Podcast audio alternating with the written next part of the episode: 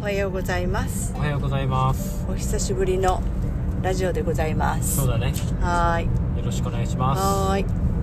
えっ、とこの間中古車屋さんに寄った時に、うん今まである会社うん。うんをよくあの取り扱ってるところで、うん。人気のある会に社でね。うん、人気のある会社を取り扱ってる中古屋さんをに行ったんだけどそれが1台もなかったんだよねそうだね。もう前結構品揃えあったの車がね車種が。でなかったね。うん。どうしてなの？って聞いたらうんあまりにも故障が多いのでそれやめたっていう、ね。ね。その判断がすごいなと思って、それって経営者としてどうなのかなと思って。そうだね。興味深い。うんどう思った？せよ、うん？まあそうだ。結局利益？うん。売上と利益どっち重視するかって言ったら彼は利益を重なんていうのまあ重視っていうか優先した？うん。っていうところだったかな。すごい思ったのがあ利益圧迫してたんだあの車。みたいなさ、うん。うん。人気はあって人は集まるけど、うんうん。結局利益が手元に残らないから別な車を売った方がいいっていう判断して、うん。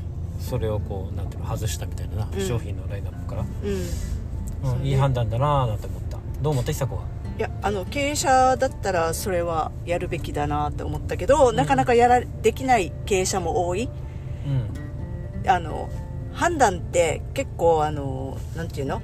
身を切る思いのところもあるさ、うん。これで有名だなのにっていうところがあると、うん。うん。専門性がじゃないじゃんって思われたら、うん怖いっていう経営者も多いと思うけどその中でこう判断したっていうのはすごいなと素晴らしいなと思った。なるほどね。うん。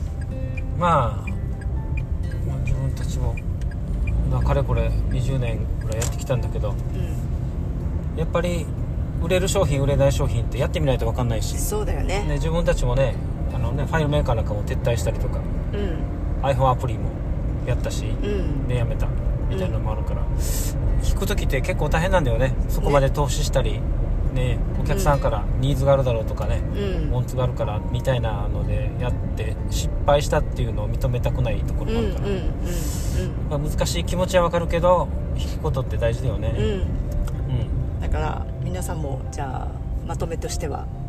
うん、うん利益優先の経営しましょということで。うはいはい今日は車の中からラジオでした。はい。良い一日を。はい。頑張りましょう。じゃあね